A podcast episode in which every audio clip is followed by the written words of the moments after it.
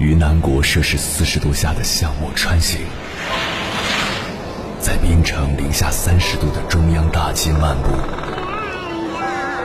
往十里洋场听罢一曲天涯歌女，西出阳关凭黄沙穿金甲，风霜雨雪，四季如歌，不曾倦怠。我翻越高山，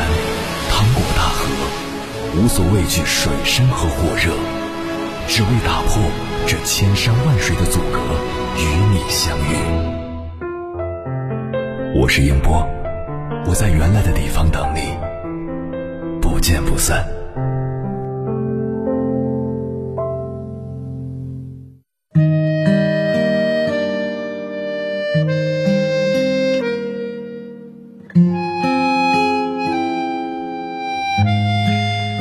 据不完全统计，假如一个人一直读到本科，至少会被五十五位老师教过。这个数据也仅仅是至少。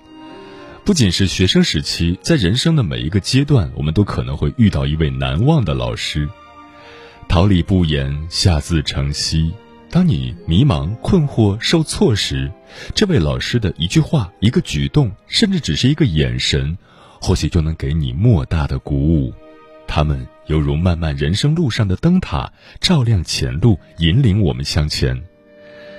那么，一位老师能够带来多大的影响？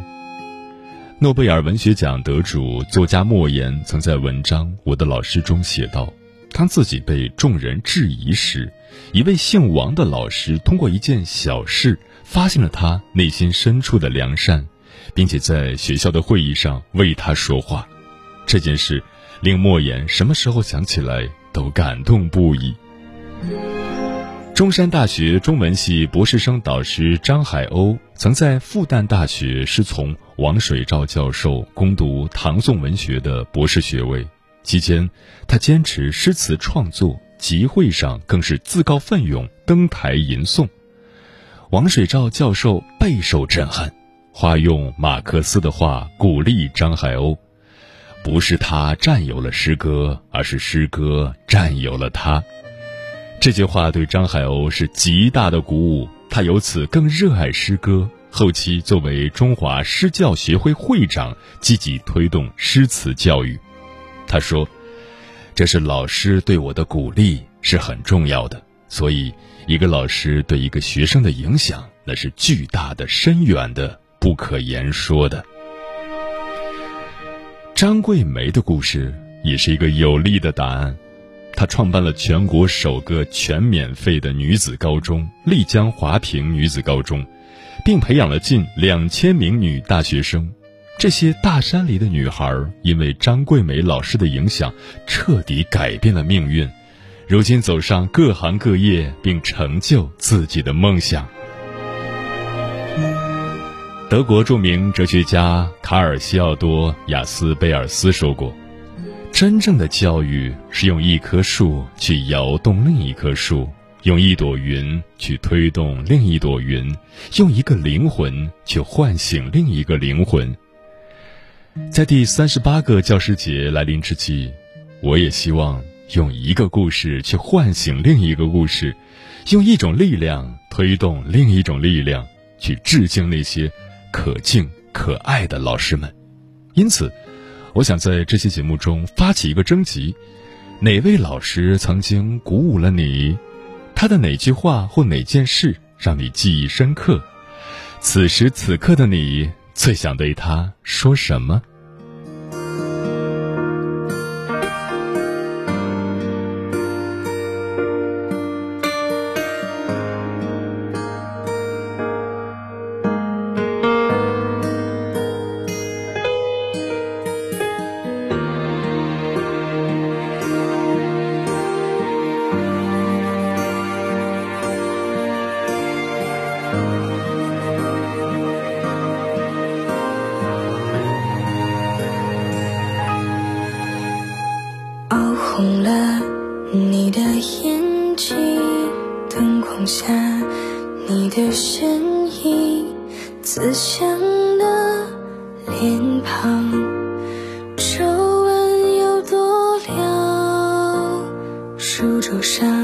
备课的笔记，一摞摞批改的作业，熬尽了心血，头发都白了。我的老师，老师，你用尽了全力播撒明天，交换着我们。我的老师，老师，你燃烧了自己，照亮前方，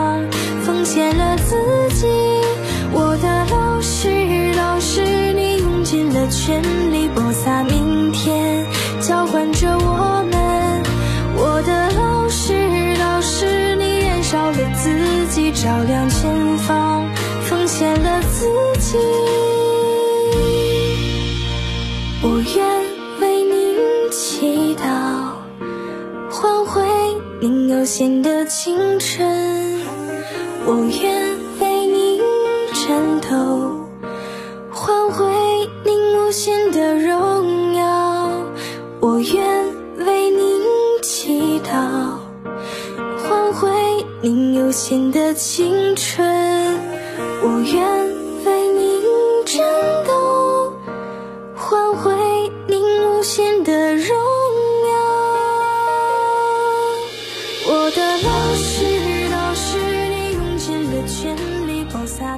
谢此刻依然守候在电波那一头的你，我是迎波。今晚跟朋友们聊的话题是感念师恩，情满中秋。这一时段我们主要表达对老师的感恩。微信平台中国交通广播期待各位的互动。苹果说，小学时的班主任姓谢，是位温柔善良的老师。印象最深刻的一件事就是，有次下大雨，我没带伞，回不了家，爸妈也没来接，我一个人在教室门口干着急。然后他来了，把伞给了我，我不敢要，他就送我回家了。因为那时我数学成绩很差，打心底里自卑，总觉得作为数学老师的班主任也不会喜欢我，但他没有。我十分感谢他的这个小善举，温暖了我一路。如今我已经二十五岁了，一直记得老师教的：下雨时可以的话，也给别人撑把伞。西雅说，高二、高三的班主任诸城市实验中学的刘伟老师，知道我没有父母关爱，每天早上在我桌子的书本下面放两个鸡蛋、一个面包，中午带我出去吃拉面。学习上对我关照，生活中对我关心，语言表达不了我对他的感激。现在我们仍然有联系。我希望刘伟老师一家人和和睦睦、平安喜乐。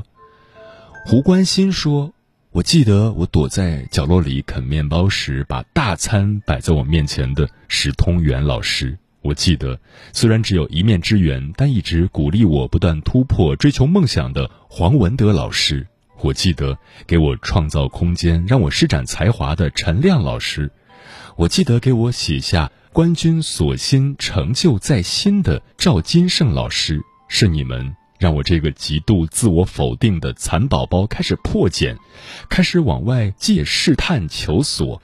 我记得在和唐毅江老师一起的一次外出交流活动中，他的随和打消了我的顾虑。让我在克服自卑和恐惧的路上向前了一步。我还记得许许多多像他们一样帮助我、关心我、照顾我的老师们，是你们在潜移默化中见证了我的一路向前。感谢你们。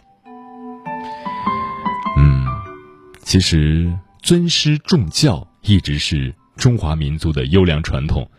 从某种角度讲，中国的教师节已经有两千多年的历史了。光是对教师的称谓就有不下十种，如先生、夫子、师傅、西席、教授、助教、博士等等。同样的，在古代，就算在同一年里，教师节也远远不止一个。在特定的节令里，学生往往会向塾师，也就是私塾老师送银钱或礼物，被称之为节仪，表示对塾师的礼敬，所以也被称之为节敬。节令的确定主要依照我国传统的节日，但很多地方教师节最重要的是三节两寿。三节是指端午节、中秋节、年节；两寿则是指孔子诞辰日和熟师生日。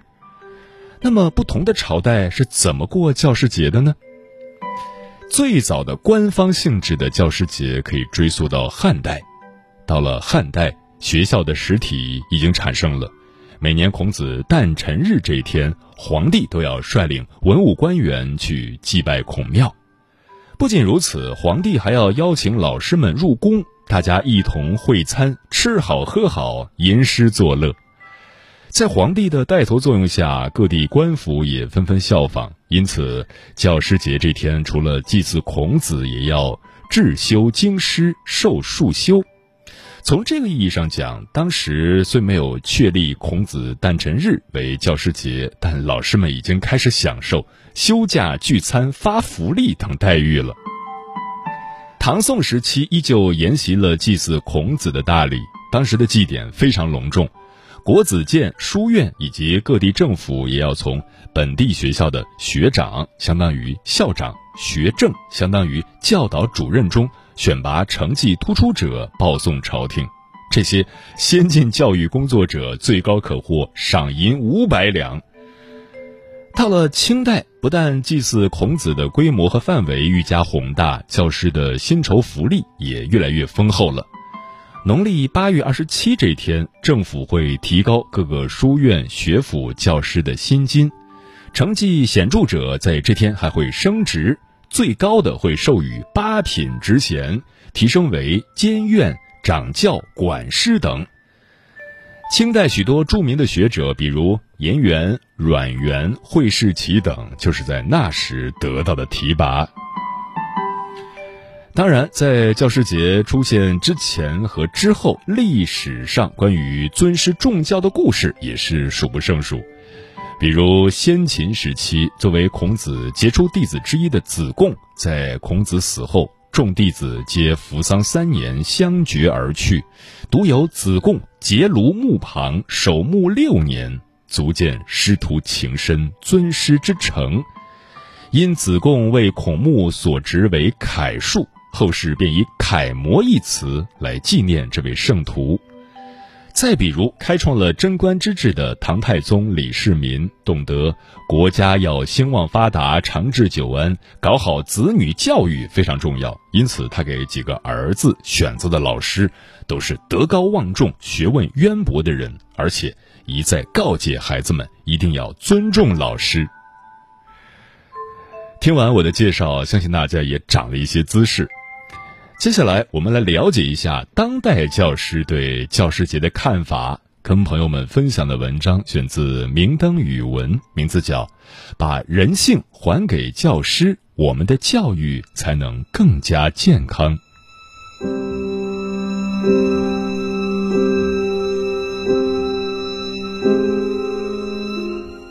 每每教师节来临之际。社会总会将攒了一年的突发性赞美献给教师这个群体，然而，如果细究当前教师的生存环境不容乐观，不是一个教师节的种种表彰就能改变的。带病工作，不敢谈钱，不敢发怒，若教师丧失了人性，再隆重的教师节又有何意义？请看如今社会关于教师的三大怪象：一，不到身残志坚不足以成为典型。我们的社会和媒体往往对孩子住院、坚守岗位、抱病工作、倒在讲台的教师不吝赞美之词，甚至奉为典范。比如之前一个青年女教师肩扛一根输液杆的照片出现在很多人的微信朋友圈里。这位女教师名叫张清华，是河南濮阳油田实验学校九年级八班的班主任，承担着四个毕业班的政治课教学任务。张清华慢性阑尾炎发作，腹部疼痛不止，大夫建议她接受手术治疗，陪她婉言谢绝。手术后好几天不能下楼，再过一个多月，我教的二百一十多名学生就要走进中考考场了，我不能耽搁学生最关键的复习。张清华确实挺叫人感动的，一边打点滴，一边守讲台，但慢性阑尾炎发作到建议手术治疗的地步，恐怕最安全的地点还是在医院。即便教师有一腔热忱，校方恐怕也不能不虑及员工的健康之本，至少在其生病之时，校方最好有个应急预案，既不耽误孩子们的学习，也能保障教师的健康权益。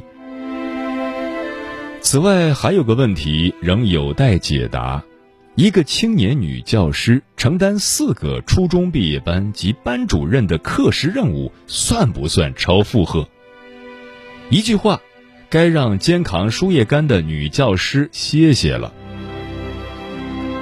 以透支健康的代价来换得感动全校、感动全社会的褒扬，我们对此并不陌生，但这不符合人性。这既是因为教育的目的在于人，更是因为教育的程序正义当契合人的自由与权益。这种大肆歌颂和赞扬的背后，是否违背基本的人性和映射制度的不健全？我们赞美肩扛输液杆的张老师，但更要带着人性去呵护关怀他们。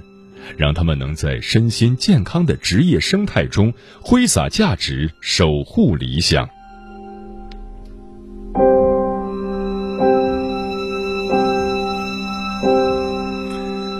二不能谈钱，教师就该一生甘于清贫。当前的社会环境下，教师羞于谈钱，不敢谈钱，仿佛谈钱就有违人民教师的身份。然而，付出了就会有回报，这是正常的社会法则。老师也是凡人，也要养家糊口，也会计较工资待遇。教师群体里肯定有理想主义者，很多人在求学路上都遇到过让自己感动的老师。但理想主义者可遇不可求，多数人也只是在本本分分做好自己的工作而已。如果三百六十行，唯独教师不能谈钱，教师就应该买不起车、买不起房、生不起病、娶不起妻，这对整个教育界并没有好处。让教书育人成为一份体面的工作，对整个社会是大有裨益的。优秀人才被吸引进来，教师队伍才能与时俱进。在贫困地区。教师的生活状况还是激励孩子求学上进的动力之一。如果孩子们看到老师的生活苦兮兮，难免生出读书无用论。至圣先师孔子就非常懂得这个道理。当时鲁国有法律，如果鲁国人在外国见到同胞沦为奴隶，把人赎回来的话。就可到官府领取奖励。孔子的学生子贡赎人回来之后，却没有领取奖励。孔子批评他说：“从此以后，鲁国人将不会从别国赎回奴隶了。只讲付出不求回报，并不公平。我们不仅要允许教师谈钱，而且要允许老师光明正大、合理合法的谈钱。”在物质与精神层面觉得自己足够体面，他们也才能更好的做好这份工作。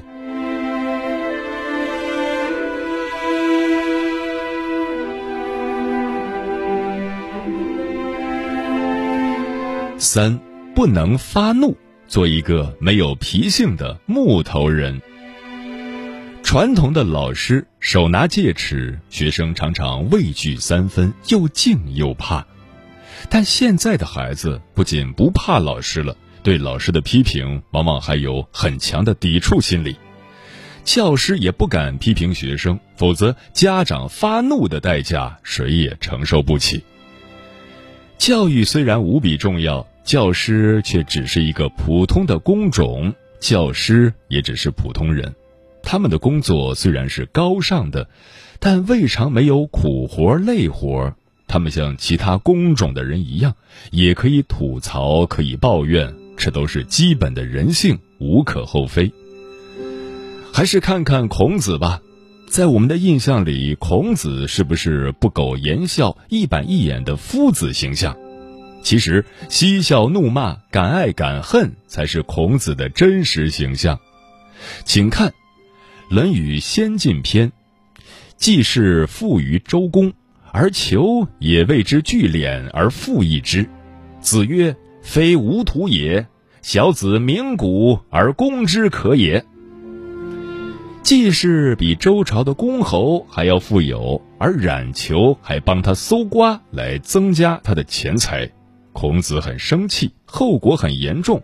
孔子说：“他不是我的学生了，你们可以大张旗鼓的去攻击他了。”《论语宪问篇》：元攘疑嗣，子曰：“幼而不孙弟，长而无树焉，老而不死，是为贼。以杖扣其颈。”元攘，孔子的旧友。母亲死了，他还大声歌唱。孔子认为这是大逆不道。元攘岔开双腿坐着等待孔子。孔子骂他说：“年幼的时候你不讲孝悌，长大了又没有什么可说的成就，老而不死，真是害人虫。”说着用手杖敲他的小腿。夫子的脾气还真火爆。不仅对老朋友动口，而且还动了手。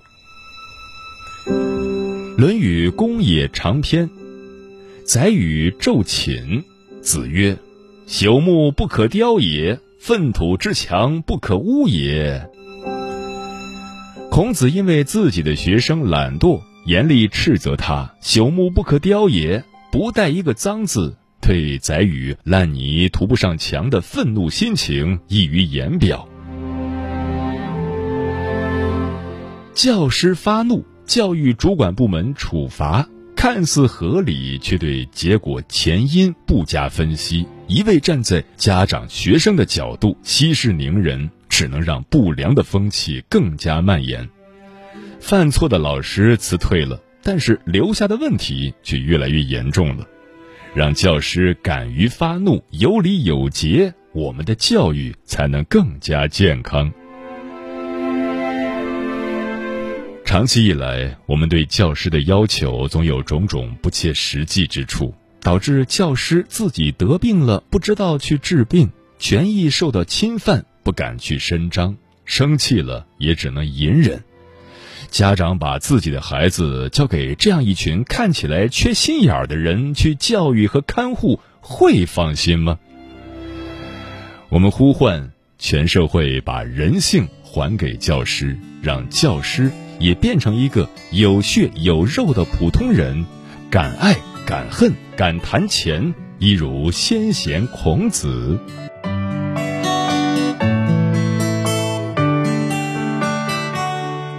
你哭，我哭，我们大家一起哭。我的爸爸妈妈他们整天不在家，老师。老师，我们真的爱你！你保护着我们长大，慢慢发芽。老师，老师，你还会记得吗？第一天上学，我们哭得停不下。我们，我们，我们真的爱你呀，我们。舍不得长大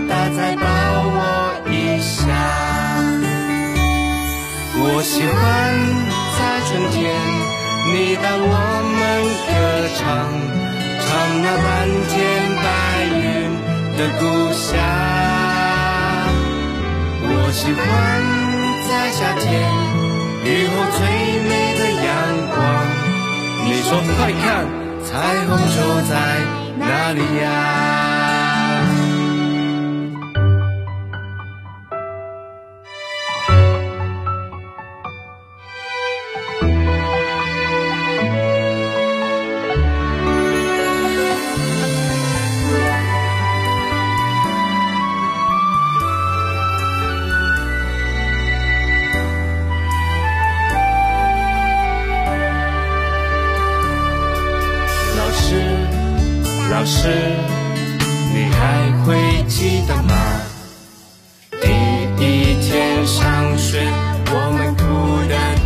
下。我们，我们，我们真的爱你呀！我们舍不得长大，再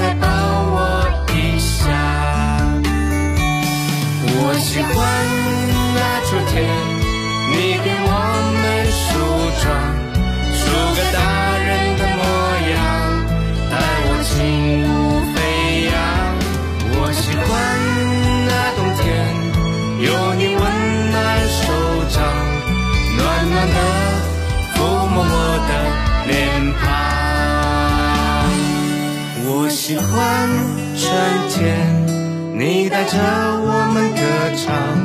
我喜欢夏天，雨后美丽阳光。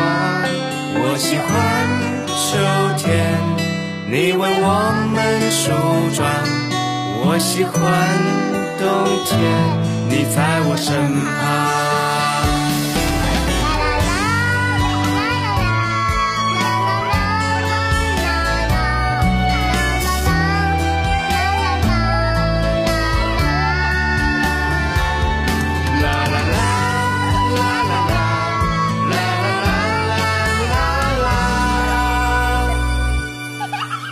我喜欢你就在我。